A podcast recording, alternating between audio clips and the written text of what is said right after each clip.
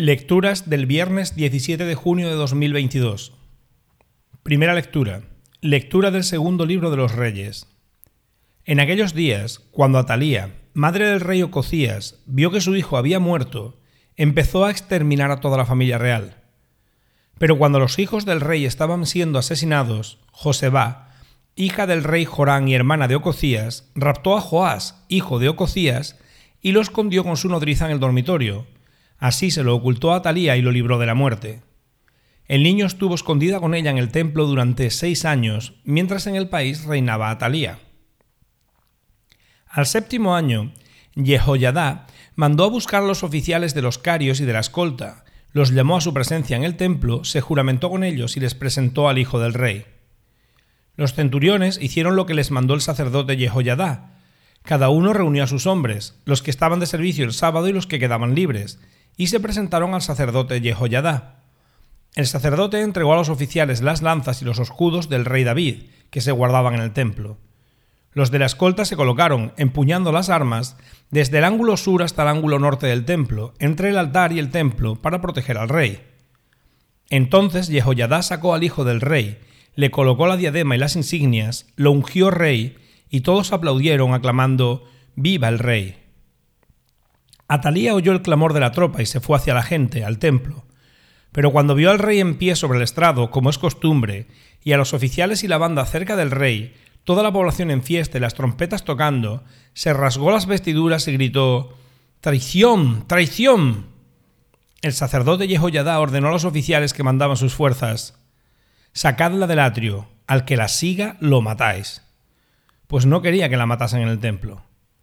La fueron empujando con las manos y cuando llegaba a palacio por la puerta de las caballerizas, allí la mataron. Jehoyadá selló el pacto entre el Señor, el rey y el pueblo, para que fuera el pueblo del Señor. Toda la población se dirigió luego al templo de Baal, lo destruyeron, derribaron sus altares, trituraron las imágenes, y a Matán, sacerdote de Baal, lo degollaron ante el altar. El sacerdote Jehoyadá puso guardias en el templo. Toda la población hizo fiesta y la ciudad quedó tranquila. A Atalía la habían matado en el palacio. Palabra de Dios. Salmo responsorial. El Señor ha elegido a Sión, ha deseado vivir en ella. El Señor ha jurado a David una promesa que no retractará. A uno de tu linaje pondré sobre tu trono. Si tus hijos guardan mi alianza y los mandatos que les enseño, también sus hijos por siempre se sentarán sobre tu trono porque el Señor ha elegido a Sión, ha deseado vivir en ella. Esta es mi mansión por siempre, aquí viviré porque la deseo. Haré germinar el vigor de David, enciendo una lámpara para mi ungido. A sus enemigos los vestiré de ignominia, sobre él brillará mi diadema. El Señor ha elegido a Sión, ha deseado vivir en ella.